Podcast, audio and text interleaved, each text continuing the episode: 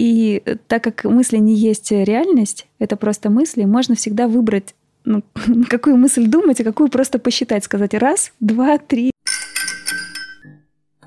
Очень разное ощущение телесности. Она может быть тугая, может быть плотная, может быть легкая, может быть быстрая, может быть очень медленная, slow motion. Да, а если при этом немножечко собрать плечи, чуть-чуть подвигать лопатками, угу. да, и вот, вот уже как-то меняется лицо. Чувствуешь, да, что что-то начинает меняться. А если мне не интересно то, что ты говоришь, то почему мы про это говорим? Подожди. А можно мы вернемся вот в эту точку? Вот здесь мне было интересно. Так, и у нас подкаст «Непростые люди». Я Тома Ноева. Поехали.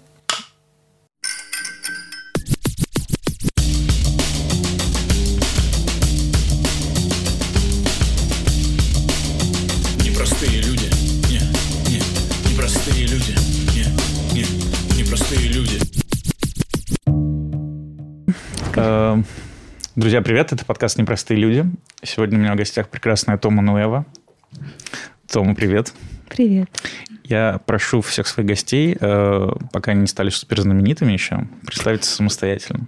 Можешь себя представить?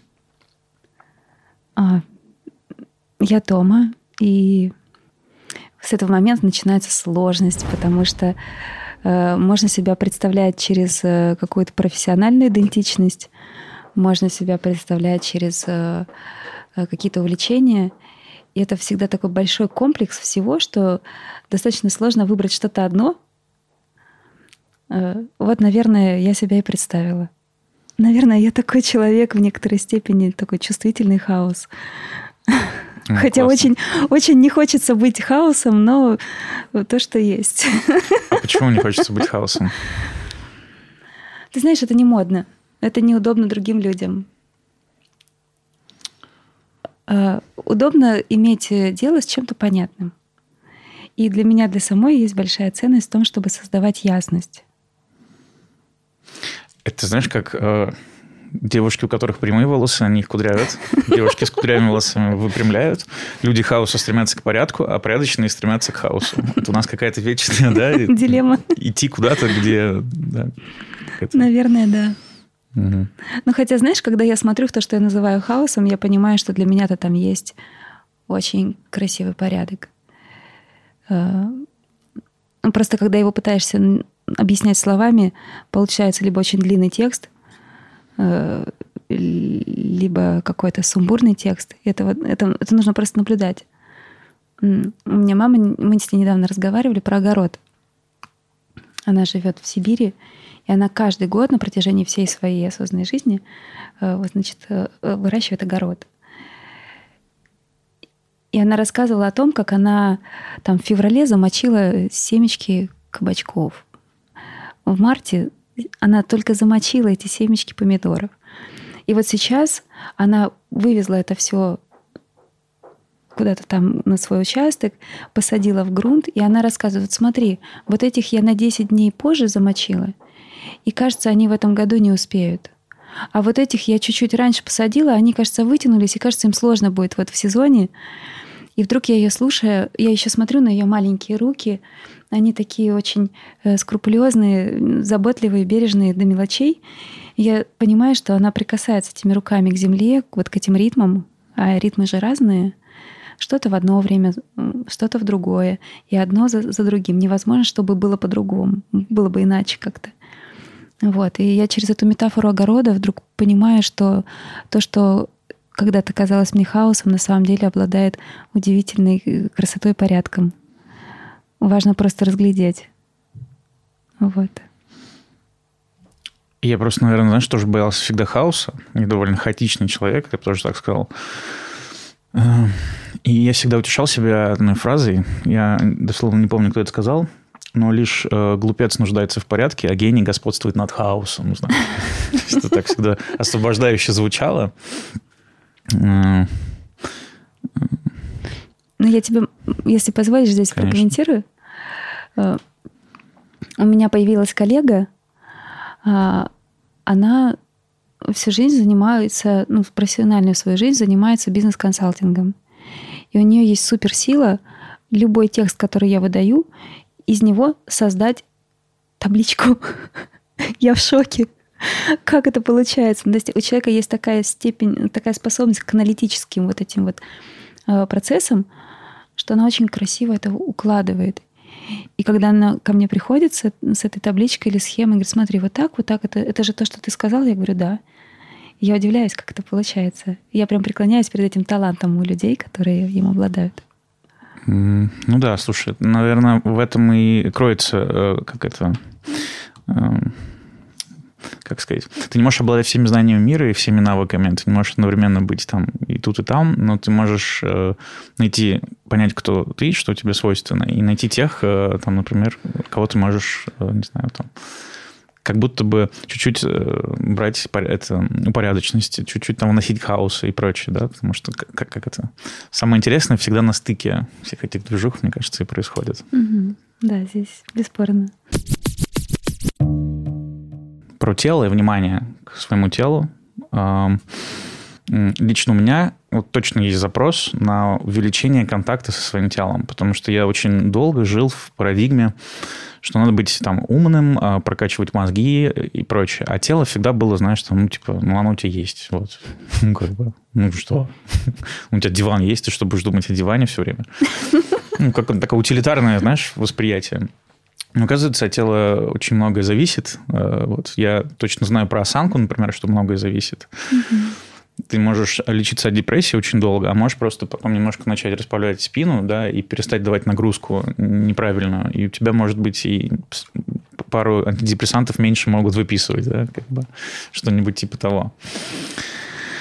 А, или вот пример Джордана Питерс... Питер... Забыл, как его... Джордан Питерсон, по-моему. Угу неважно, если что, я потом сноску сделаю, он как раз говорил, что прежде чем идти э, там, к психологу или что-то, проверьте, вы покушали сегодня, вы сыты? Вот, может, вам надо просто поесть. Может, вы поэтому злые или там, или какие-то. Да, если вы очень хотите есть, может быть, вы просто хотите попить, выпить стакан воды. Да. Вот эту копилку крылатых выражений. Есть еще такой Джим Джеллес, это э, остеопат, доктор остеопатии, и он писал свои дневники. Я когда училась остеопатии, я вот э, эти дневники читала, и одно из его высказываний мне очень нравится. Он говорит, прежде чем лечь спать, отдохните.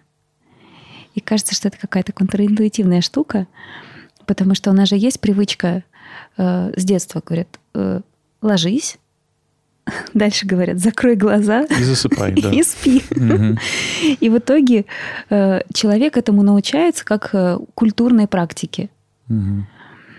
И когда я, например, веду нашу практику, я людям предлагаю, когда они лежат, оставаться с открытыми глазами и отделять процесс спать от процесса отдыхать. Слушай, а давай тогда сразу, а что такое отдыхать? У каждого свое. Ну, вот для тебя что такое отдыхать? Опять же, в каждое время свой, э, свой путь. Это, мне кажется, это, это не позиция, это процесс. Да, это э, в один момент э, отдыхать для меня, встретиться с новым человеком и узнать что-то новое, это прямо реальный отдых. Вот прямо сейчас я отдыхаю, разговаривая с тобой. Угу. Иногда отдыхать это остаться в одиночестве и не знаю, дополнить кормушку для сверчков, которых мне Артем подарил на день рождения. Иногда... У тебя сверчки прям это вот тебя вот эти делают звуки? Да, они делают эти звуки. Но ну, я тебе расскажу про эту душесчипательную телесную, кстати, историю, если напомнишь. А, а иногда отдыхать это прямо сесть, собрать какую-то программу, и предложить ее людям, пригласить этих людей в эту программу, что-то с ними сделать, и потом в конце, когда люди уже по, по завершении процесса сидят в кругу, что-то рассказывают, и ты смотришь на их лица, а они невероятно красивые. И это тоже отдыхать. Э, и прямо это далеко от слова спать. Сон — это прям отдельный процесс. И раз мы решили с тобой немножко про, про телесное говорить, вот у, у нас есть, у меня было представление, что есть день, когда я бодрствую, есть ночь, когда я словно сплю. А вот Джим Джеллас, который говорит про то, что прежде чем лечь спать, э, прежде чем лечь спать, отдохните, он замечает это пространство перехода из э, бурного дня в покой ночи. Замедление, да, какое-то такое? Для кого-то это замедление, для кого-то это... Ну, то есть нам привычно думать про замедление, но есть же еще фокус внимания. Я могу быть своим вниманием очень-очень далеко где-то, где-то в каких-то событиях. Э, я могу оказаться в каком-то фильме, где-то в каких-то событиях там а я могу свое внимание просто зажечь э, свечку дома и оказаться вниманием в контуре своего собственного дома. И, может быть, если там пыльно, то немножко протереть пыль. И это такое как бы возвращение домой. Я здесь, я дома, я пришел. И это можно делать в каждый момент времени. Очень круто, потому что есть такая картинка, знаешь, когда свет выключается, а мысли включаются. Вот, типа, mm-hmm. пумс, и все такие лежат и думают о своей жизни, что я не так делаю. Вот этот вот процесс, который к бессоннице часто там ведет mm-hmm. или что-то такое. Ну, я бы не стала обобщать, что у всех так, но случается. И, знаешь, я, я вот нашла для себя такой тестер моего собственного состояния и как бы здоровья моего состояния. Есть ночь, есть э, день, утро, и есть место, вот это пространство между сном и бодрствованием. Я много лет уже не просыпаюсь по будильникам, потому что мне это место очень-очень ценное.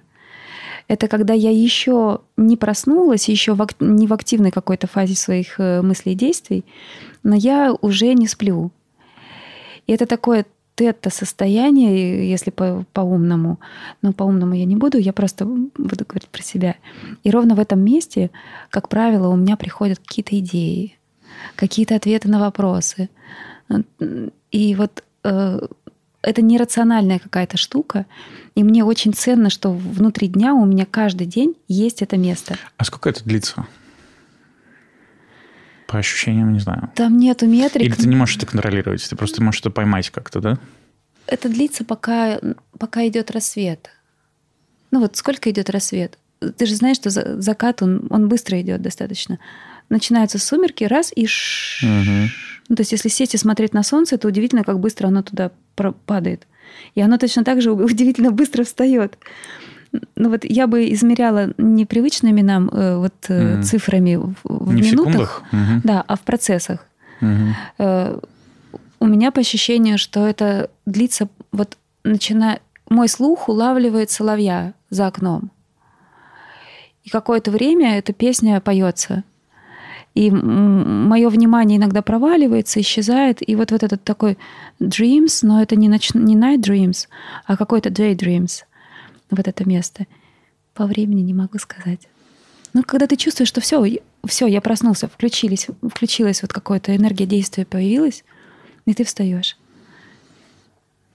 Интересно. Мне кажется, просто я поймал то, о чем ты говоришь, но я не знал этому какое-то вот, не придавал значения. Когда вот да, ты действительно еще перед этим, но тебе какая-то вот внутри какая-то движуха начинается. Ты да, еще да. тело не началось, а внутри уже там все тебе там вот эти вот завертелись шестереночки. Да, и там, там на самом деле можно выбирать. Там можно выбирать, как, что ты туда заносишь в это поле.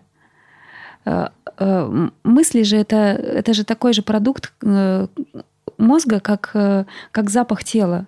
Ну вот тело какой-то энзим источает. Точно так же мозг источает мысли.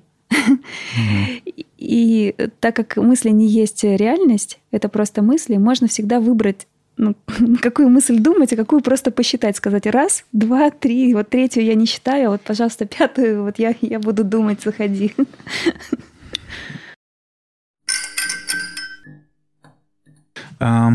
Скажи, вообще, как давно ты, ты дружишь со своим телом? Можешь сказать, что ты дружна? Сейчас я подумаю про дружбу. Дружба это когда мне интересен, э, если с человеком, да. Э, дружба это когда мне человек интересен, мне важно, что с ним происходит. Я у него спрашиваю, как дела, э, и я дарю этому человеку подарки. Я его узнаю разным и принимаю всяким. Очень классно. Я просто про человека. Очень классно. А теперь давай э, я тебя спрошу. Теперь про тело, да? Да. Даришь ли ты своему телу подарки и вот все, что как с друзьями? У меня последнее время точно появилось э, гораздо больше внимания э, на эту территорию. И я научилась э, считывать какие-то послания вот с этой территории тела. Раньше, когда я совсем в юности, я, я просто с огромным удовольствием танцевала. Я, я ходила на тысячи воркшопов каких-то танцевальных, модерн, классика, бальные танцы. Я там в бальных танцах стала мастером спорта. Я поплавала, я стала в плавании мастером. В общем, вот это вот все. Мастерство э, — это вроде бы как про достижения, про какие-то ачивки, но я никогда не применяла в этом смысле никаких усилий. Э, мне просто э, очень, например, нравилось, я когда плыла, вот быть течением внутри воды. Вот, вот это ощущение какой-то поступательной, вот этой глубины дыхания. У тебя любимый какой-то стиль в плавании был или ты... Я плавала кролем, и мне очень нравился бутерфляй. Угу. Мне он нравился, потому что вот в нем есть вот это ощущение такой полетности угу. и такой размеренности. Ну вот. И я не знаю, была ли я тогда в контакте с телом. Кажется, что очень да. Я тогда вообще не отделяла себя от телесного. Ну, то есть мне казалось, что вот это и есть я. Угу. Ну, потом потихонечку развивались какие-то еще э, способности чувствовать, думать и...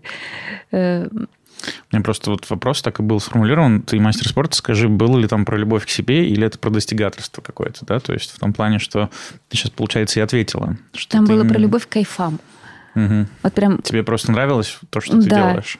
Я когда ушла из большого спорта, из плавания, я занимала, занялась танцем, и я достаточно быстро э, сделала какие-то следующие шаги из любителей в профессионалы. Потому что, опять же, мне невероятно нравилось вот это вот очень разное ощущение телесности. Она может быть тугая, может быть плотная, может быть легкая, может быть быстрая, может быть очень медленная, slow motion. И, и это все можно менять. Еще там есть внимание, которое может быть близкое. Здесь такой intimate space. Может быть в партнерстве, как сейчас с тобой, а может быть туда немножко шире, в пределы комнаты, в которой мы находимся, еще вообще за пределы. И тогда моя презентация и голос — начинает немножко меняться. Сейчас общаясь с тобой, я понимаю, что вот э, в графе телесности мало очков, э, потому что ты так э, можешь говорить об этом, понимаешь, что, что я еще пока даже, наверное, не совсем чувствую, что больше, шире. То есть вот когда ты говоришь, я такой, а, да, действительно, бывает. Но а, вот а хочешь ощущения... сделаем прямо сейчас? Давай. Вот у тебя есть ладошка, есть кончики пальцев. Одну какую-нибудь выбери, две не надо. И вот ты кончики пальцев просто потрогай, да, кончики. А теперь пальцы, кончики пальцев позволим зажим, за, заворачиваться э, немножко в ладонь. Вот прям это про то, чтобы сворачивать кончики пальцев в ладонь. Как рулетики. Как рулетики, да. Угу. А теперь кончики пальцев сворачиваются в ладони чуть-чуть в локоть. Угу. Да. И, и что происходит с твоим м, вниманием, и что происходит с тобой? А если чуть-чуть больше усилия, если чуть-чуть больше плотности? А если при этом взгляд вперед? А если когда ты сжимаешь к себе, а потом взгляд вперед и просто двигать вперед? Да, а если при этом немножечко собрать плечи, чуть-чуть подвигать лопатками, угу. да, и вот, вот уже как-то меняется лицо, Чувствуешь, да, что что-то начинает меняться. А если да. вторая рука? Две руки по очереди, то одна, то вторая. И чуть-чуть больше, чуть-чуть больше плотности, да. И вот меняется немножко выражение. Mm-hmm. да, чувствуешь, приезжает какая-то история. Слушай, вообще магия. Да. Немножко встряхнуть, если ладони. И теперь такая просто мягкая-мягкая ладонь в пространстве, как перо. Просто немного почувствуй, что между пальчиками рук есть воздух. Вот, вот это ощущение. И, ну, такой немножко дурацкий детский образ, но тем не менее. И uh теперь вот эта вот мягкая ладонь и когтичек. И тебе нужно просто зафиксировать пространство. Ага, и снова мягкая ладонь. Чик. И надо зафиксировать пространство.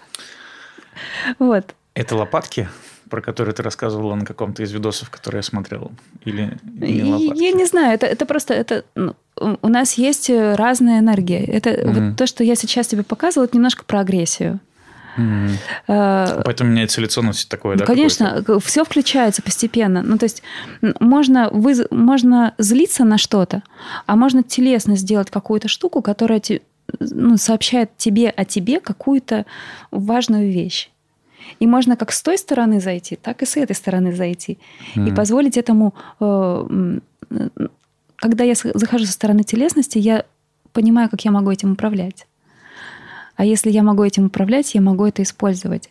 А если я могу это ну, как бы использовать не в плане пользоваться, а э, применять, то я могу выбирать, в какую сторону я это применяю. Я этим что-то созидаю, я этим что-то разрушаю, э, я это направляю к себе, я это направляю в мир, я это направляю к человеку. И здесь появляется э, достаточно большой спектр возможностей. Это получается как вот какой-то такой осознанность, не знаю, вот как эмоциональный интеллект, да, вот это так телесный получается, да, есть такой интеллект.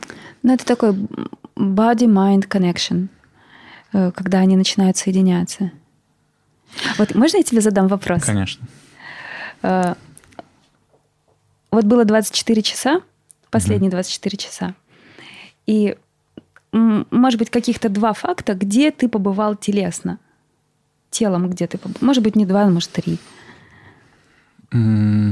Не пойму пока, как ответить. Ну, где твое тело побывало за эти 24 часа? А, э, ну, на улице на самокате каталась, например. Так. Дома лежала. Лежала. Дома сидела, сгорала на балконе. Вот, в студии было. Угу. В магазин ходила. Угу. Спасибо. А теперь вот за эти 24 часа, где ты побывал твоими мыслями? Мне кажется, раз 10 где-то больше. Ну, пару, пару вариантов. Тройку. Mm. Мыслями. Побывал в лесу. Я смотрел с балкона на него и такой, может, сходить погулять. На пруду побывал, но не вышел, решил загорать, например, на балконе. Но мысленно я уже как бы там оказывался. Mm-hmm. Когда думал поесть, я побывал в нескольких ресторанах. Потом я, наверное, зашел в один, но думал я уже о нескольких, я там как бы в них был. Угу. Я вот, э, когда себе этот вопрос первый раз задала, я готовила практику, для, для группы людей. Я задала себе этот вопрос. Я поняла, что, знаешь, я в эти 24 часа побывала в Турции, в Анталии где-то, в Израиле. Я побывала в прошлом своей прабабушки. А еще же по времени можно действительно Конечно, прошлое и будущее. Чуть, где только я не бываю, слушай. А телесно я сейчас сижу с тобой здесь, вот на этом стуле, и разговариваю с тобой вот через это лицо, вот с этими руками. И когда я заметила вот э, такое разнообразие, я подумала, как здорово, когда сознание приезжает в тело. Как кайфово. И вот ты меня спрашивал, что такое отдыхать. Вот для меня отдыхать, когда иногда вот случается вот этот... Матч такой, да, чтобы матч. мысли, и тело были в одном месте. Да, вот прям как сейчас. Угу, в одно время. Да, и тогда не страшно паузу сделать, кстати. Хм. Очень круто. Я прям слушаю, у меня как э, такой внутренний новый секрет жизни. Теперь все будет по-другому. Теперь ты узнал. Ну, ты знаешь, мы же про это разговариваем. Угу.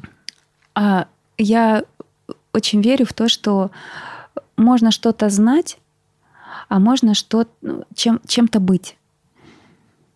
И вот знать и быть — это прям разное.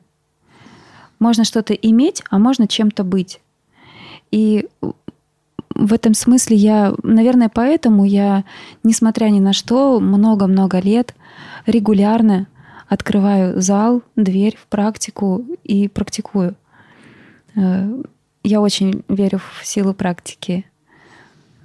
А, кстати, ты даже мне сказала, что 18 лет, да, уже почти ведешь какую-то практику. Это вот что-то про это или что-то про другое? Ну, я, или я в широком жи... смысле практику? В очень широком, да, в очень широком. Я всю жизнь в каком-то движении нахожусь, там спорт. Даже когда я занималась музыкой, для меня это было продвижение. Я запоминаю музыкальное произведение, как ни странно, ни нотами, ни гармонией. Я запоминаю его кончиками пальцев. Ничего себе. Но ты дирижировала, получается? Я просто училась дирижированию. Угу. Я, у меня... Ну, там как будто бы и музыка, вот этот смычок, э, не смычок, а палочка дирижерская, она как будто бы вот сейчас буквально я прям по себе почувствовал. Для меня, наверное, музыка на кончике пальцев это вот дирижер, когда он большими-большими какими-то трубами, э, скрипками. Немножко у меня немножко по-другому, чем у тебя. Э, так как я играла на гитаре на классической, там же струна, и у меня запоминают именно кончики пальчиков. Угу. Это не, не метафора, угу. это физическое запоминание положения. И когда я понимаю, что музыка это телесный процесс, э, у меня есть приятель Володя Хлоповский. Он совершенно гениально играет на гитаре. И я как-то его просила, говорит, дай мне урок. Он говорит, ну ты возьми инструмент, ты обними его, ты, ты телом. И вот он как-то мне еще раз проинициировал эту возможность. Я подумал, что это насколько крутой э, учитель, который начинает с этого. Она же гудит, она же резонирует, и ты в этот момент э, чувствуешь, э, в зависимости от того, как сильно обнимешь. Если чуть-чуть обнимешь, то ты чувствуешь только кожей. Если чуть больше обнимешь, ты чувствуешь мышцами и связками. А если прям близко прижмешь, прямо на уровне суставов, это вот это вот. Меня на серфе учил э, Гриша, такой mm-hmm. парень на Бали.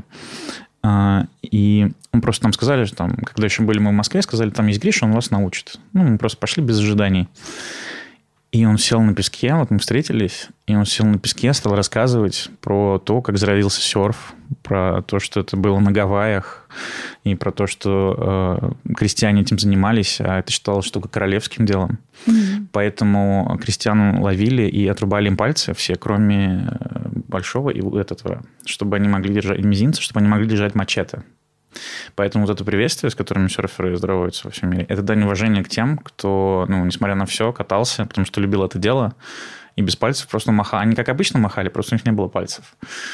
Вот. И когда он это все рассказал, я понял, что, боже мой, как мне повезло, что меня сейчас будет учить тот человек. Потому что я уже все остальное э, воспринимал не просто как упражнение физическое, а как будто вот эту связь чувствовал с этой историей. Mm. Вот, поэтому я вот это для себя называю это профессиональные учителя, которые прям на своем месте, которые умеют тебе вот это выстроить. И то же самое про обнимание гитары. Кажется, что прям вот прежде чем издавать звуки, ты правда ее потрогай, познакомься как-то, да. Ну да, это такой... Интересно, как, как твой процесс обучения потом шел, что, что тебе удалось, чему на самом деле ты обучился, обучаясь кататься на серфе? Ой, это очень классный вопрос, потому что мне серф очень понравился, и я потом стал еще замечать за собой. Я такой, знаешь, я полуспортсмен, такой любитель в плане. Я профессионально ничем не занимался, но много чем занимался, и у меня неплохо получается, наверное, потому что я тоже люблю какое-то движение или что-то такое. И, э, собственно, серф для меня была вот это про а, самые крутые виды спорта. Это те, где от тебя зависит не все. Тебе нужна волна, в горах тебе нужен классный снег или что-то, где есть еще что-то, что дает тебе природа, и нерегулярно. Или там в кайте это ветер. Вот. Ты не можешь это получить, это какое-то стечение обстоятельств, и каждый раз магия. Вот пришла волна, и у вас магия случилась, вы покатались там. Ты на ней, она там тебя покатала. Вот. И плюс сам процесс вот этот вот, я обожаю закаты, а закат с воды это самое, конечно, прекрасное, что наверное, существует. Боже. Ну, ну Какой-то плюс... у меня восторг прям на твои слова поднимается. Класс. И знаешь, еще, наверное, вот это вот чувство приятной усталости, когда ты покатался или чем-то позанимался, и потом сидишь на пляже, делаешь все, что mm-hmm. угодно. Вот эта вот приятная усталость тебе дает вот быть прям здесь. Ты больше не пытаешься, наверное, куда-то улететь. Ты вот как это... А, как это... Кто-то мне сказал такую фразу, чтобы отдохнуть, иногда нужно как следует напрячься потому что потом ты уже, у тебя мышцы такие, и они уже сами собой начинают э, как это расслабленно, такое приятное расслабление. Ты знаешь, такая штука, э, вот то, что ты говоришь, э, ее в некоторой степени подтверждают наблюдения остеопатии, в остеопатии люди, которые этим занимаются, если, например, ко мне как к остеопату приходит на прием, приводят малыша, который находится в спастике, ну, очень сжатый, напряженный. Не обязательно малыш, кто-то напряженный. Иногда человек взрослый пришел, он в напряжении, он говорит, я хочу расслабиться. А руки, ну, как бы ставишь э, ладони под человека. И эту систему, ее можно, конечно, попытаться растянуть и расслабить, но она такая типа нет. А если внимательно прислушаться к тому, куда движутся ткани, э, на вдохе, на выдохе. Система про, у нее прямо запрос, у нее запрос на то, чтобы ее немножечко подж... ну как бы она она сама идет в сжатие, и нельзя систему растягивать, если ей хочется сжиматься. Ее можно только сопроводить бережно туда, куда она движется. И происходит так, такое чудо, когда э, вот сопровождаешь, она немножко сжимается, и потом возникает такой still point, точка покоя от как mm-hmm. раз про паузы. И в этой точке покоя происходит какое-то пересобирание системы. Она узнает, что с ней никто не борется, что ее слышит, ну как она система. Ну, у ткани больше нет необходимости бороться. И потом случается такой... И разрешение Дверка открывается на вдох. изнутри, да, такая? Да. Не всегда то, что сжимается, нужно растягивать. Не всегда то, что растянуто, нужно сжимать. Иногда нужно просто послушать, какой там запрос внутри у системы.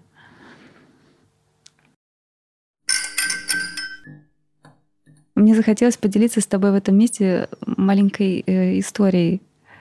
Ну, она прям... Я недавно познакомилась на сайте знакомств с человеком, который живет э, где-то в океане, на острове, и, значит, он занимается тем, что он все время либо кайт, либо серф, и, значит, он мне присылает такую фотку, секую фотку. Думаю, интересно, что же ты за человек такой? И как раз э, времена такие турбулентные, это вот было несколько э, недель назад. Угу. Я говорю, слушай, ты вот серфингом занимаешься, расскажи мне, ну вот в чем, ну вот какие, чем нужно обладать, чтобы вот в этом процессе, вот когда у тебя постоянно меняется внешняя среда, в этой турбулентности, оставаться на гребне волны. Я прям так у него и спросила. Он такой, так все ж просто. You have to watch a wave first. Ну, типа, смотри на волну. И э, дальше тебе нужно все время подгребать в ту позицию, где она максимально, максимально для себя подходящая. говорю, «А где для меня подходящая позиция? Ну, когда волна. Он говорит, это как раз вот там, где э, волна начинает загибаться в барашке, чуть-чуть не доходя. Если ты уйдешь далеко, тебе не хватит силы волны, она тебя не подхватит. Если ты зайдешь в барашки, они тебя накроют и разрушат. В общем, тебе нужно найти вот эту вот э, середину. И самое главное, говорит, ты когда нашла э, the best position, идеальную позицию, не отворачивайся, говорит, от волны. Потому что как только ты отвернулась, ты потеряла контакт, и э, все нужно делать заново. Mm-hmm. И я получаю этот ответ, и он у меня спрашивает, мол, а ты занимаешься серфингом? Я говорю, да, я что-то подумываю, что мне нужно заняться серфингом. И вот э, уже в первый, первый раз попробовала. Он говорит, ты где, говорит, живешь? Я говорю, я в Москве. Он говорит, а где ты серфингом занимаешься? Я говорю, по жизни. Ну вот, в общем, э, мне кажется, что это прям про внимание и про то, как э, я себя располагаю по отношению к обстоятельствам, которые как-то меняются. Как вообще начать слушать свое тело? Не знаю, как ты вот так сформулировал сейчас. Какой можно сделать шаг? Вот для тебя много это было естественно, как мы уже выяснили. А вот тем, например, вот я по себе скажу, да, вот я чувствую, что я пока не очень понимаю вообще свое тело. То mm-hmm. есть у меня есть понимание еще рациональное, почему это важно. А, потому что как будто в теле есть э, информация какая-то, она тебе постоянно дает на самом деле по каким-то поводам или не поводам. И если ты это не будешь слушать, то в какой-то момент э, ты пропустишь, что тебе там красными флажками уже махали, и доведешь до какого-то уже плохого результата, да, когда уже надо идти к врачу, и, ну, собственно, вот это вот лечить уже не причину, а следствие, снимать вот это вот какую-то mm-hmm. боль или что-то. Вот. Э, и кажется, что вот научившись немножко слушать это, ты, во-первых, будешь предугадывать раньше проблемы, а во-вторых, как будто бы у меня это было записано. Я, например, считаю, что все люди в мире должны обязательно петь в душе, в караоке, неважно где, самостоятельно, с друзьями. То есть петь – это как вот дышать, это как что-то, какая-то суперфункция, которая добавляет тебе качество жизни. Люди всю жизнь пели, весь мир и так далее. И с танцами кажется то же самое. То, что все люди в мире должны танцевать. Хоть криво, хоть косо, хоть как-то, но это какой-то такой процесс, который многие э, века люди как бы, ну, как-то интегрировали, и это здорово. Вот. Mm-hmm. Э, накидала тебе кучу всего. Эм, собственно, как вот начать, ну, или сделать шаг, чтобы быть внимательнее к телу? Куда идти, куда копать?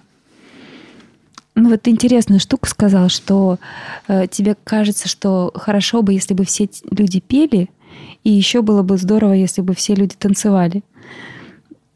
У меня есть ощущение, что да, и классно, чтобы люди говорили. И, у меня есть ощущение, что прежде чем, например, начать петь, человеку нужно разрешить себе звучать. А, Прежде чем начать танцевать, человеку было бы здорово разрешить себе двигаться. Прежде чем говорить, человек начинает, ну я предполагаю, хотя не факт, он начинает сначала мыслить.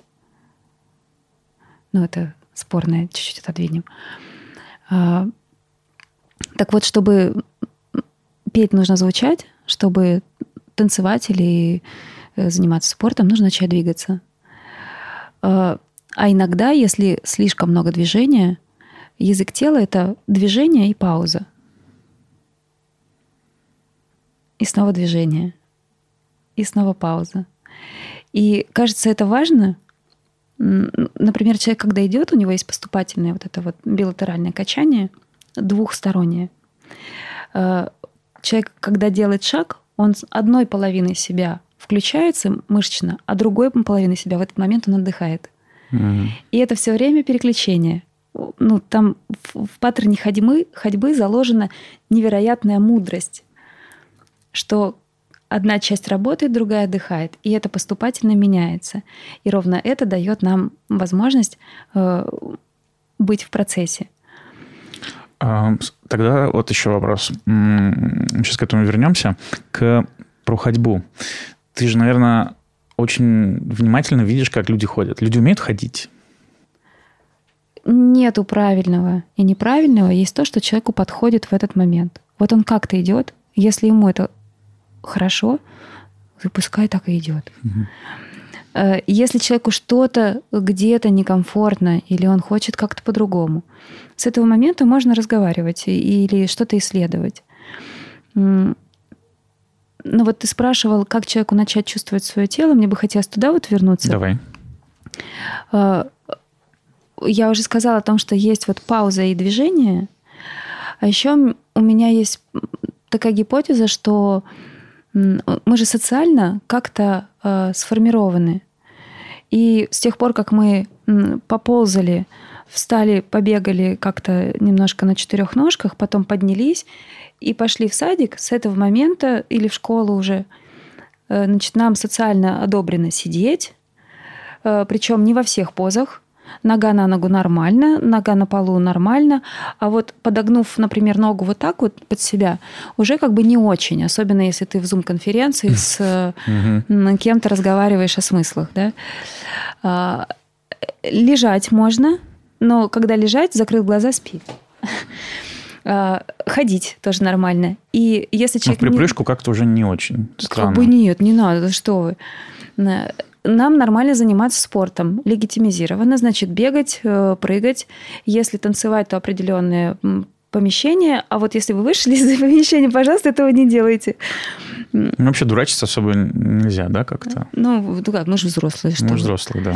Э, И, а люди, которые не занимаются, например, спортом, у них вообще э, руки не поднимаются выше, чем дверки на, э, на шкафчиках. Шкафчики на кухне. Ну, прям, это прям правда так. Э, Я, я даже не иронизирую. Если человек не занимается спортом, у него э, руки поднимаются вот сюда, где дверки у шкафчиков.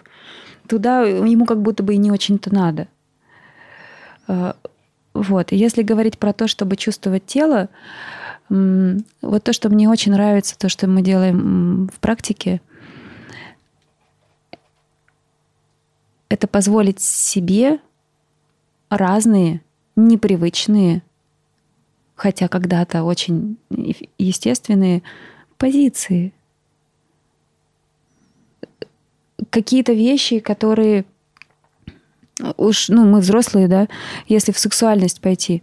Ну, то есть э, там вот так телу можно. А если мы сексом не занимаемся, то телу так уже нельзя. Ну, то есть в одного без партнера ты так делать не Мгм. будешь. Тебе нужны вот эти какие-то социальные обстоятельства. Обязательно нужно, да. чтобы был партнер, чтобы позволить Мгм. телу вот так себя вести. Вот. э, это такое забавное, конечно, наблюдение. И то, что делаем мы на практике, э, просто позволяем себе в разных направлениях, и это не обязательная какая-то конкретная форма. Чем отличается практика, например, ту, которую я веду, от танцев или йоги? Танцы или йога, они запакованы в определенную форму. Танец, тем более, он регламентирован там какой-то культурой, еще чем-то. А здесь есть возможность замечать плотность, замечать широту, замечать скорость, замечать изменения расстояний между частями тела, и вдруг ты замечаешь себя в какой-то, э, в какой-то необычной форме, она социально вообще никак не названа, но телу в этот момент хорошо. Вот. И для того, чтобы это случилось, важно, чтобы было на полу чисто, чтобы были открытые окна, чтобы было свежо чтобы было достаточно времени, чтобы не было каких-то допингов э, в виде... Э, ну вот есть, например, ecstatic dance. Э, люди говорят о том, что я там вот вытанцевался, но там есть определенный допинг в виде музыки и ритма. Он ведет. А в этой практике, которую я веду, там тоже есть музыка. Я иногда предлагаю людям э, заметить ритм, музыку. А иногда говорю, смотрите, вы выбираете, идти за этим или нет. Ну вот. Угу. Um, давай как раз тогда проговорим про твою практику. Правильно я понимаю, что она называется гага? Uh, она, ну, как бы корни гага, да. Но я сейчас я просто, стала... честно говоря, не загуглил, в плане что-то я не нашел, что это такое, поэтому решил прямо mm-hmm. у тебя узнать. Э.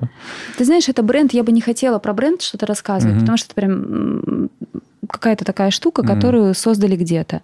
Mm-hmm. И я бы пошла скорее больше про, про практику. Э, и я ее прям называю такой body-mind э, connection. Как, как раз вот тот момент, когда внимание приходит в тело, и...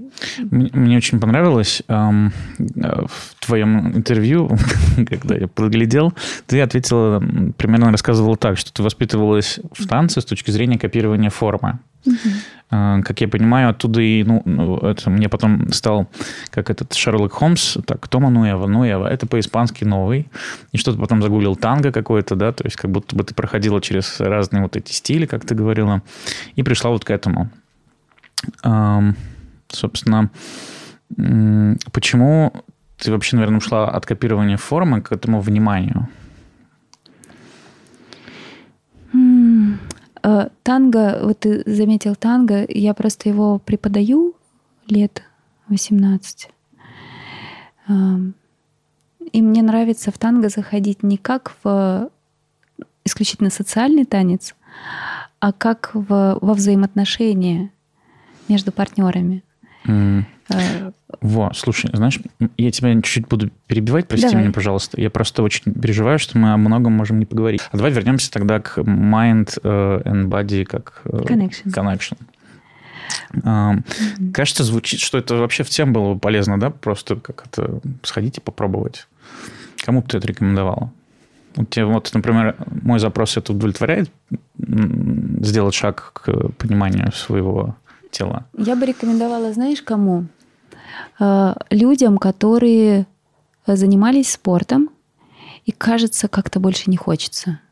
Вот как-то надо, но вот, вот есть фитнес-клуб, там абонемент, есть велосипед стоит, вот кроссовки, и уже все куплено, и я даже это делал там 2-3 недели, или я делаю это несколько лет, но кажется, я что-то больше не очень хочу это полезно, я понимаю, что мне это нужно, но не хочется.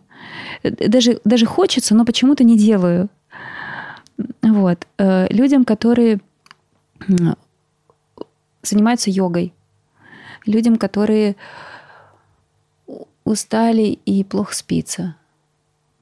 Э, мне кажется, это хорошо для любого живого человека.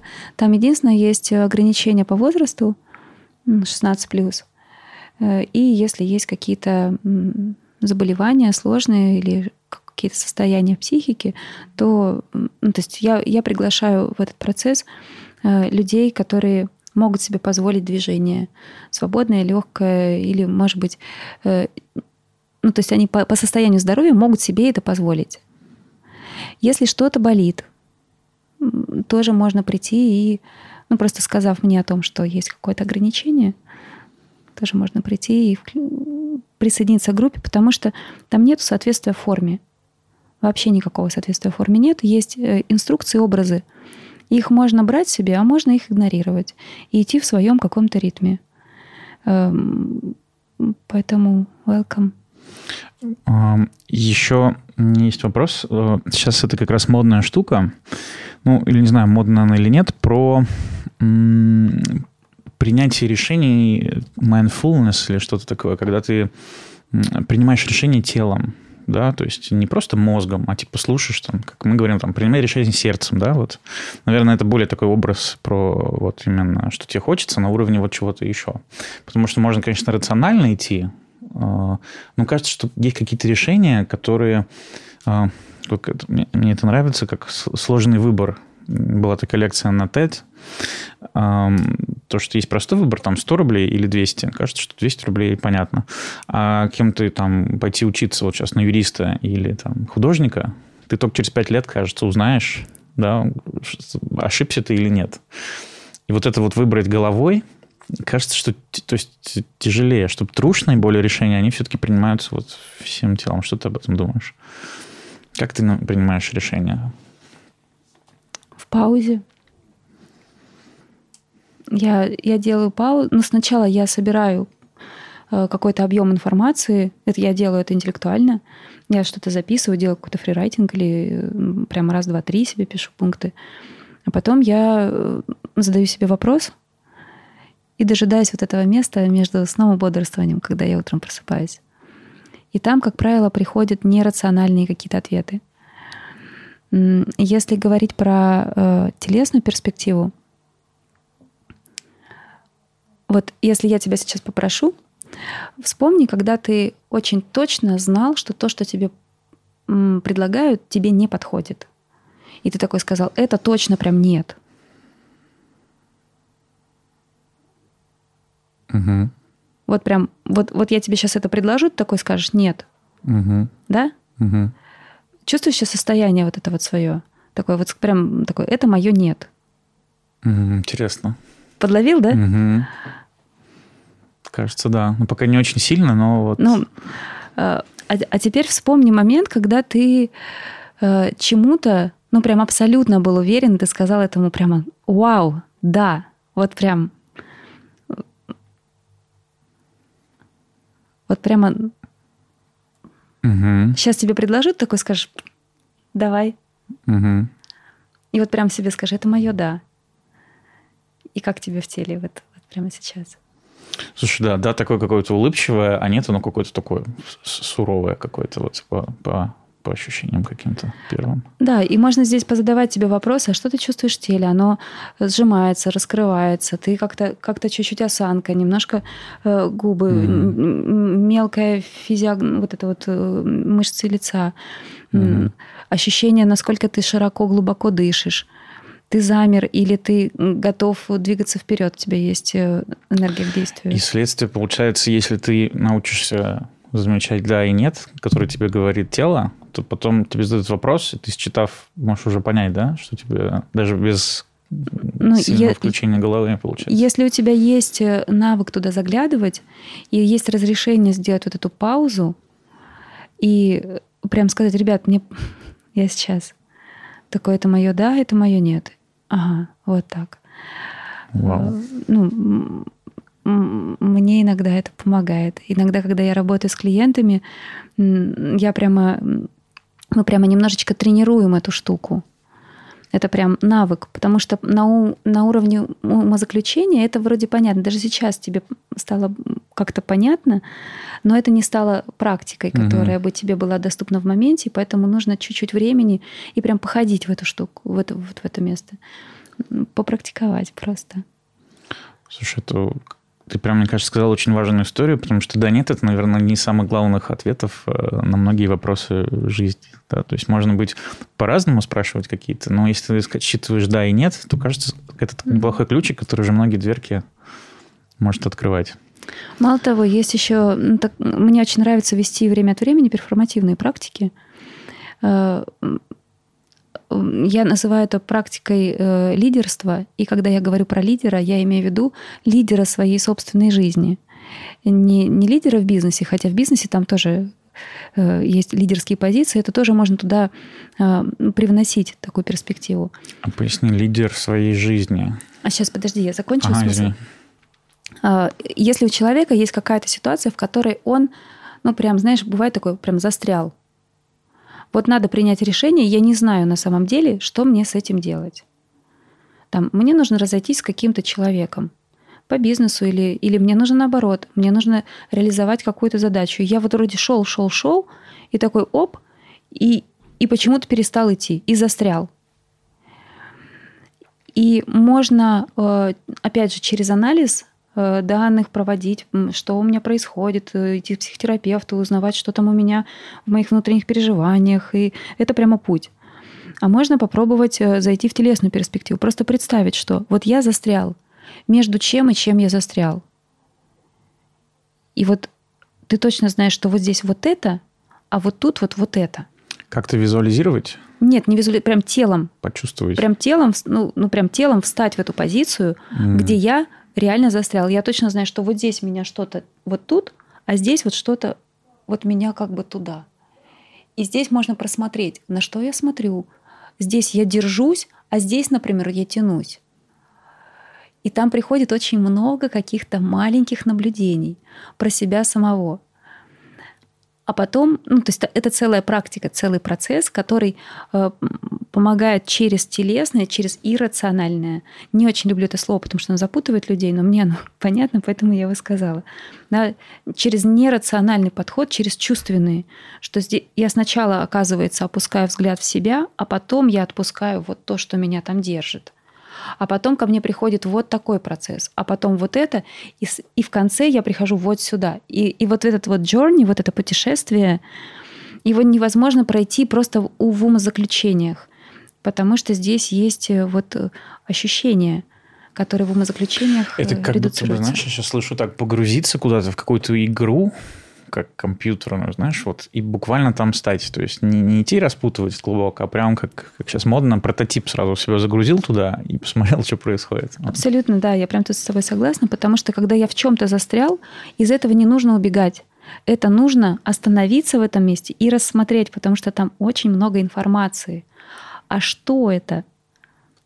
А копая через психику и психотерапию и прочее, можно вообще закопаться, что называется, потому что мы любим все рационализировать или придумывать и прочее. То есть кажется, что можно уйти вообще, забыть, с чего ты начал, да, то есть... Это правда так, но я бы не стала редуцировать значение психотерапии. Сто процентов, но я имею в виду, что для каких-то ситуаций, наверное, есть вот такие неплохие решения. В плане, да. можно и так, можно и так. А иногда психотерапия, ну, через нее можно идти очень далеко и много ходить, какая-то ситуация, она просто не требует психотерапевтического вмешательства. У меня вообще есть ощущение, что очень много ситуаций, которые приносят психотерапевту, не требуют психотерапевтического вмешательства. Иногда достаточно просто человеку сказать, что смотри, ситуация, в которой ты оказался, это окей. Там просто есть информация, с которой тебе ну, было бы здорово встретиться. Давай в эту штуку посмотрим.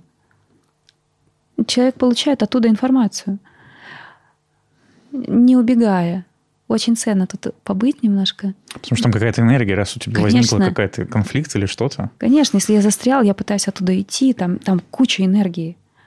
И просто себе эту штуку присвоить. Вот в твоей практике, как я понимаю, нет зеркал.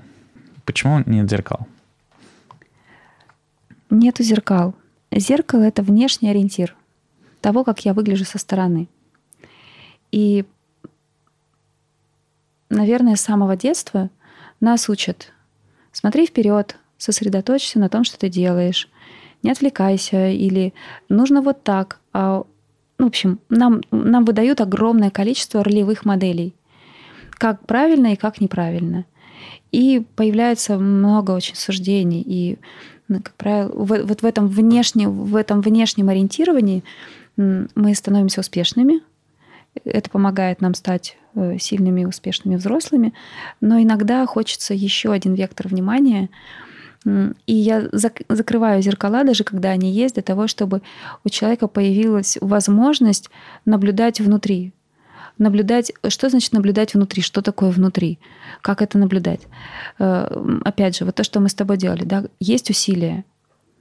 Я, я не смотрю, как это выглядит со стороны, я не, не называю это кулаком. Я просто чувствую усилие. Я чувствую, как у меня здесь наполняется, приходит как, какая-то история. Или я я чувствую э, изменение, возможность, я чувствую какую-то э, флюидность, ну, в общем, каким-то текстом это можно называть. И важно, чтобы человек э, получил вот эту возможность сделать внутреннее исследование, чтобы он не соответствовал привычным формам, а пошел за ощущениями, которые потом могут на выходе в своем комплексе дать уникальную форму, она не будет похожа ни на соседа, ни на э, Майю Плесецкую, ни на кого. Она будет уникальная, конгруентная тому, что с человеком происходит прямо сейчас. И получается, этой форме можно учиться с самого начала. Э, сейчас скажу, почему, наверное, спрашиваю. Потому что как будто бы есть такой путь. Ты сначала повторяешь за мастером что-то, да, обладеваешь, а потом у тебя появляется возможность что-то вот самому как бы, да, использовать и придумывать. Mm-hmm. Но получается так тоже не обязательно, да? Ты можешь сразу попробовать заглянуть и делать. Возможно, я думаю, что да. Но вот э, повторять путь за мастером, видишь, в практике есть одна классная штучка. Э, ведущий, он все время находится в процессе, и он делает то, что говорит, а говорит то, что делает. По жизни у меня, честно, не всегда так получается. Но в рамках практики, кажется, получается и достаточно здорово, когда я проговариваю разные состояния и одновременно их показываю. Человек, у человека включается э, зеркальный нейрон, и э, так как это групп, групповая практика, каждый по-своему немножечко воспринимает информацию. И поэтому у нас в поле появляется много-много информации о том, как это еще может быть, кроме как у меня. И это прям обогащение именно в групповом формате. Э, и это просто очень расширяет спектр возможных э, действий или недействий. Еще провокационный у меня вопрос для тебя. Как думаешь, почему вообще многие любят танцевать у зеркал? Вот со времен, не знаю, школы, баров и прочего. Если есть зеркало, то чаще там будет кто-то стоять, смотреть на себя и да. танцевать. Это же невозможно же отказать себе в удовольствии. А почему так? Ну, это же целая вселенная. А, ну, это смотреть на себя, типа, другими глазами, как будто бы? Ну, э, слушай, э, у людей очень разные отношения со своим отражением. Давай так. Угу. У меня, э, я вообще всю жизнь живу, у меня в доме нету зеркал. Компания, в которой я училась и работала, у нас не было зеркал.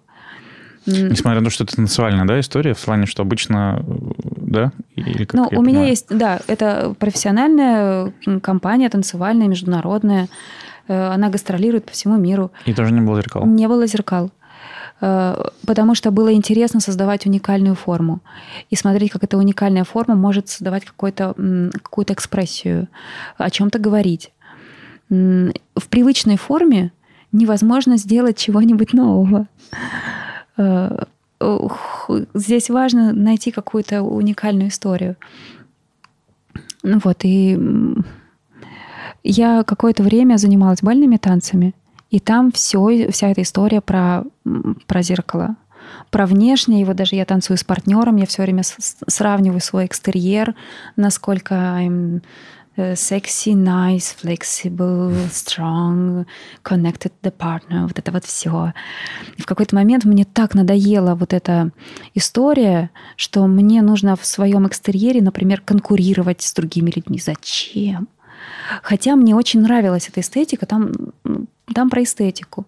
Но под этой эстетикой лежит какая-то не та история, которая мне близка э, сейчас. Раньше я наслаждалась этим, не скрою, мне было, мне было интересно, я была подростком. Э, вот. А сейчас, когда есть возможность не сравнивать себя ни с кем, и помнишь, мы с тобой заговорили про дружишь ли ты с телом и вот про дружбу. вот если у меня есть друг, и он сделал ошибку, и он приходит ко мне, я ему говорю, слушай, ну, бывает. И если с ним что-то не так, я, я бережно отношусь к этому пространству. И так как у людей очень разные отношения со своим отражением, со своей внешностью, к этому месту тоже нужно относиться крайне бережно. И многие люди, например, не идут в танцевальный зал просто потому, что они там видят себя в зеркало. А это сложное переживание для кого-то. Ну, вот я с тобой делюсь. Мне, например, сложно, сложно ходить в парикмахерскую. Потому что там надо 40 минут сидеть и смотреть на себя в зеркало. Это просто какой-то пипец. Непростые люди. Вот у меня есть убеждение, что люди, которые много видят других людей, внимательно особенно, да, вот как ты сказала, направляют свое внимание профессионально, они замечают намного больше, э, как сказать, чем человек сам про себя замечает. Вот. И как будто бы не знаю, это я также фантазировал. Как будто возникает э, соблазн, вот у меня, например, да, когда я вижу что-то кто-то делает неправильно, сказать там, или обратить внимание, сказать, слушай, а посмотри там вот, вот так вот, что ты делаешь, или тут что ты делаешь. А, но при том есть еще как будто бы вот как психотерапевтический подход, да, может, психотерапевт что-то за, заметил про тебя, но он не может тебе напрямую сказать директивно. Он может как бы тебе задавая вопросы, подвести каким-то ответом, и, чтобы ты сам это увидел. Вот как это бывает у тебя? То есть ты как-то иногда говоришь людям, вот сделай так, или ты тоже, задавая вопросы, пытаешься, чтобы они как-то сами это... Ты знаешь, я в этом месте, наверное, какая-то немножко странная. Странная в том плане, что мне кажется, что как бы человек ни делал, он всегда делает так. По крайней мере, вот из моего опыта, вот я 13 лет в Москве живу, 14 уже, и веду вот эти вот занятия, классы нету ни одного человека, который бы пришел и хоть что-нибудь бы внутри класса сделал не так. У меня подход такой. И когда заходит новый человек, он собой привносит какую-то уникальную историю. Эта уникальная история может касаться э, того, что человек может быть застенчивый, или того, что человек э, сильный или того, что ну, каким бы он ни был, он заносит какую-то свою вот эту вот уникальную штуку. И в этом смысле у меня во время практики такой процесс распределенного лидерства, я бы так назвала. Я единственный человек, который артикулирует вслух, но информацию я собираю с, абсолютно, ну, как бы со всей группы, со всех людей, и мне при этом не нужно смотреть внимательно на человека вот так и его анализировать. Я просто замечаю, что, о, здесь какая-то динамика, здесь какая-то другая динамика, раз кто-то пошел в пол. Ну, то есть я как-то потихонечку подхватываю весь этот процесс, не акцентируя внимание на каком-то конкретном человеке, я его веду и предлагаю всем вот в этот процесс как-то зайти и себя в этом узнать по-другому. Ну вот. А, я вот тоже слушал как раз твою, твой рассказ, и мне очень интересно было. Вот ты рассуждала про мужское и женское в танце. Я для себя, наверное, сформулировал это так. А, танец – это какая-то модель отношений. То есть, исследуя, говоря про танец, поведение там мужчины и женщины, в каком-то смысле это можно и на жизнь применять. Угу. Как ты думаешь? Я, знаешь, вообще заметила, что, э, ну, во-первых, ты сказал мужчины и женщины. Кажется, что в танце это некоторое клише, что есть какая-то гендерная история. А как же, что мужчина всегда там ведет или вот это вот все? Ну, хорошее убеждение. Интересно, откуда оно взялось. Угу. Угу. Это первая история, которую можно исследовать через танго. Угу что действительно в, ну, условно, на, танц, на танцполе действительно делает мужчина, в силу того, что есть определенная логика, мужчина двигается вперед, и он выше, поэтому это, это один из тех партнеров, который в большей степени следит за тем, чтобы пара не сталкивалась с другими парами на танцполе. Mm.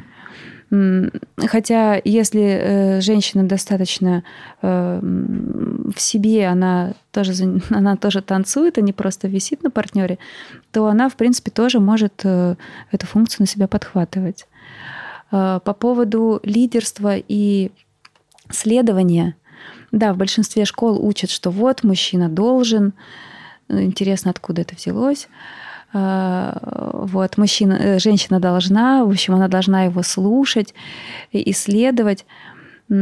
ну, боже, как же скучны будут отношения, если мужчина все время должен, а женщина должна слушать и следовать. Ну, правда. Из этого вряд ли получится интересный гармоничный танец. И в этом смысле у меня э, был прекрасный партнер, до сих пор мы иногда встречаемся, танцуем, и он говорил, что он англоязычный, он говорил, your reference is not me, your reference is floor. Потому что я, танцуя с ним, свой фокус внимания отдавала полностью ему и старалась угадать следующее движение. Ему было ужасно скучно со мной танцевать. Mm. Потому что нет ничего скучнее, чем человек, который все время пытается следит тебя угодить. Да, пытается э, подстроиться под тебя. Он теряет полностью как бы свою вот эту вот идентичность. Э, есть мужчины, которые думают, что они должны вести женщину, и они полностью теряют себя только для того, чтобы ее провести, чтобы ей было удобно. Нет ничего скучнее, чем танцевать такой танец. Потому что в этом нету партнерства, в этом есть э, управление, манипуляция. Ну, может быть, в хорошем смысле слова, но... То есть это про показывать себя, получается, да, вот э, опираться на пол, да, как это, какой я э, Не с тобой. показывать. Это чувствовать себя в каждом моменте времени. У меня не так давно пришел один из, э, э, даже не знаю, как назвать, ученик, студент, в общем, взрослый мужчина. Он танцует танго не так давно, и у него сложность заключается в том, что он говорит, я не чувствую, моя партнерша мне говорит, что я ее не чувствую. И она меня не чувствует. И мы, как, а человек дав, давно занимается гольфом, у него совершенно прекрасно координированное тело, он, он взрослый, он, э, в общем, такой целый настоящий человек. Э, и вот, значит, сложность в том, что партнерша не слышит и не получается вместе. Когда мы начали с ним вдвоем заниматься, э, оказалось, что у него есть представление о том, что ему нужно сделать. Ну, то есть из точки А дойти в точку Б вот таким путем, сделать вот такие шаги. И все, что он для себя ставит как задачу в этом танце, это дойти из точки А в точку Б. И он в каждом следующем э, шаге все время находится в, в точке Б, там уже в конце. Э, Не в моменте, как бы, да? Да. И все, что мы делали, э, это мы делали остановку в каждом шаге и говорили, я здесь, я, я здесь, а теперь здесь. Я говорю, подожди, подожди, нет, не там, вот здесь.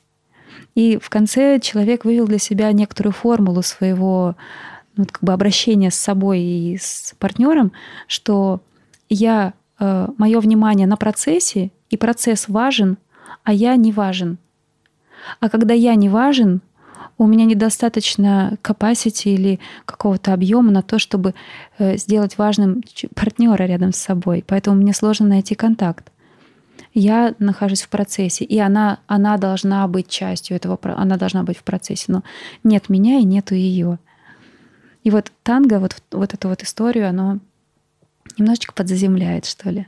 Возвращает человека в себя, в наслаждение моментом, прямо сейчас. Не обязательно наслаждением, просто быть. Слушай, как интересно, потому что получается, что подкаст — это тоже самая история. Ну-ка, расскажи. Ты тоже сможешь следить за процессом, идти в точку Б, там, да, вот следовать этому маршруту, забывать про себя или что-нибудь такое. О, да. И получается, что вот такой же тоже надо сделать, что при всем этом по классном пути и не забывать про себя, опираться на пол или стол, не знаю. Конечно, да. Ну, то есть как мне в тот момент, когда я тебя... Мне вообще интересно то, что ты говоришь. А если мне не интересно то, что ты говоришь, то почему мы про это говорим? Подожди. А можно мы вернемся вот в эту точку? Вот здесь мне было интересно. Да, и, наверное, поэтому я не верю, что можно делать... Если не верю, можно делать какие-то вещи для большой массы, там, задавая вопросы там, про гениталии условно, или как прожачные истории какие-нибудь, ну, что мы все любим. Неожиданно пердеж обсудить или что-нибудь. Ну, я имею в виду, я сейчас утрирую. Ну, или комедийное шоу там, или прочее. А у меня вот история, я вроде пытаюсь общаться про то, что мне интересно, и часто это получается немножко так глубоко, я бы сказал, где-то, да, и очень интересно, но не для всех. Вот. И, и, знаешь, есть такой соблазн, а может иногда добавлять что-нибудь там, а, потом, потом, потом, да, ну, типа, чтобы больше аудиторию привлечь. Вот. А потом такой себя все время останавливаю, боже мой, нет. Вот все-таки я убежден, что вот, вот это мой путь, потому что угу. мне вот так интересно.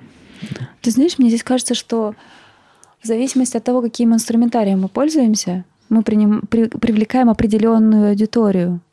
Ну, условно, если мы э, рассказываем про Мишку э, Гами там где-нибудь, то мы, ну, понятно, mm-hmm. да? Э, если мы отпускаем скобрезные шутки, то приходит та аудитория, которая в этом месте чувствует себя гармонично. Если мы идем в какую-то глубину, вот на этом уровне, здесь вот эта аудитория. А если пойти дальше, то там будут, например, э, психотерапевты, которые будут на какую-то тему э, интересоваться. Ну, то есть это же мы прям формируем реальность собственной, э, ну, собственным интересом. И ровно по этой причине я предлагаю практику, которая все время человека возвращает в себя, в свои ощущения. А что я чувствую? А что я ощущаю? Как я изнутри могу это сделать? А, а я хочу вообще это делать или нет? Ну, в общем, это такое прям встреча mm. с собой, место встречи. Да, классно, так и называется. Что я еще должен был тебя спросить, но не спросил? Интересно такое ощущение, что как будто бы такой чистый лист, и ты, задавая вопрос, нажимаешь кнопку, на которой начинается писать какой-то текст. Угу. И пока ты кнопку не нажал, лист чистый. Ну, возвращаясь к Хогану, у меня э, там очень невысокий показатель власти и амбиции. Власть это базовая ценность, а амбиция это э, э, репутация. И для руководителя, например, я не знаю, это важно, не важно, но сейчас мы не про руководителя, а про себя. Я понимаю, uh-huh. что я, у меня нет задачи конкурировать, например люди, у которых высокая власть и есть высокая амбиция, они достаточно конкурентные, у них в этом сила своя проявляется. А вот у меня оно маленькое, поэтому, когда я нахожусь в диалоге один на один с человеком, мне интересно, может быть, что-то еще спросить про тебя. Угу. Вот, такое. А вот тогда спроси меня, какой-нибудь есть вопрос, который ты любишь задавать людям? Это я набираюсь опыта и черпу интересные вопросы. Ну, или они могут быть любыми. Вот какой у тебя любимый вопрос? Задай мне его. Ты знаешь, у меня буквально вчера появился новый любимый вопрос. Класс. Потестим? Да, давай потестим. Со мной поделились этим вопросом, он мне прям удивился. Кстати, э, удивил меня. Вот были два интересных вопроса про то, где был ты телесный где ты был умом. Угу. А, а вопрос, который мне вчера подарили. А как бы тебе было, если бы весь мир населяли, населял ты? Ну, такие люди, как ты. Опс. Опс. Каким бы был мир для тебя, если бы весь мир был населен тобой?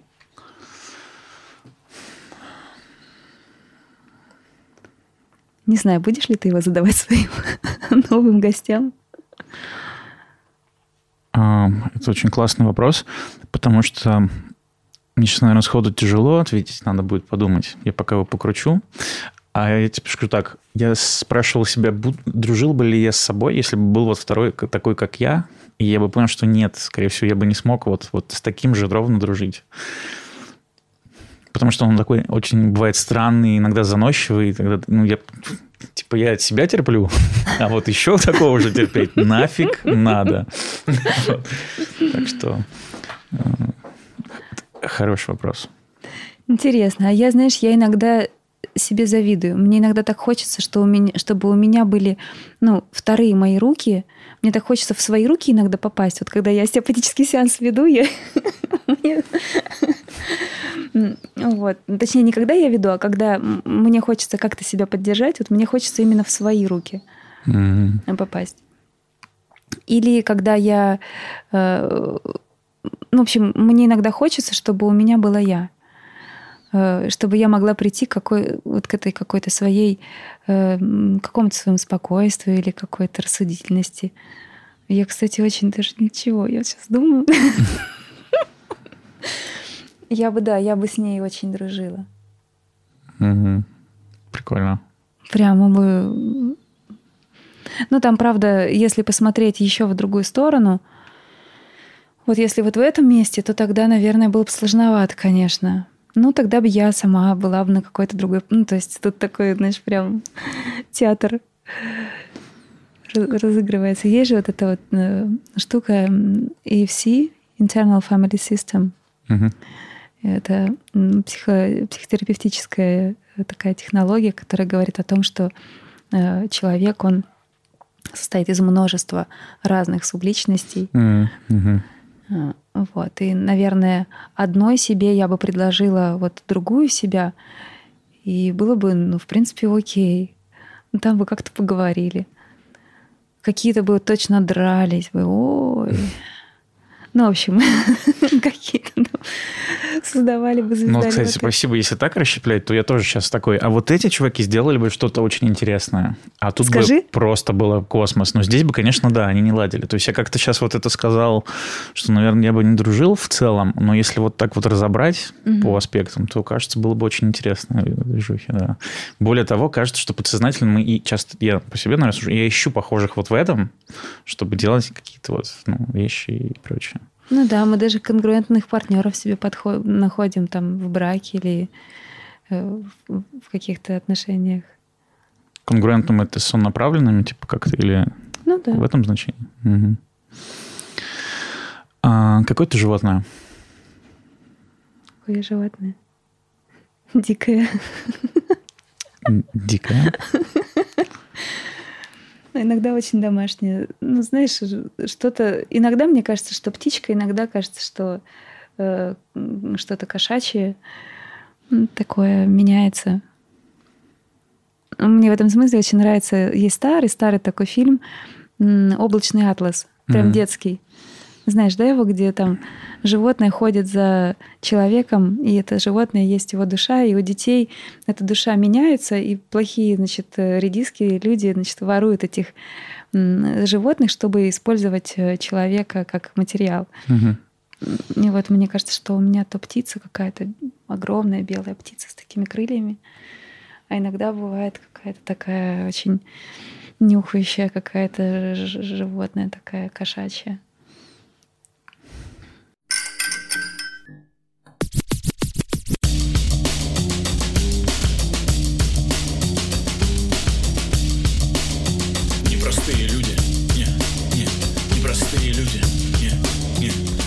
простые люди.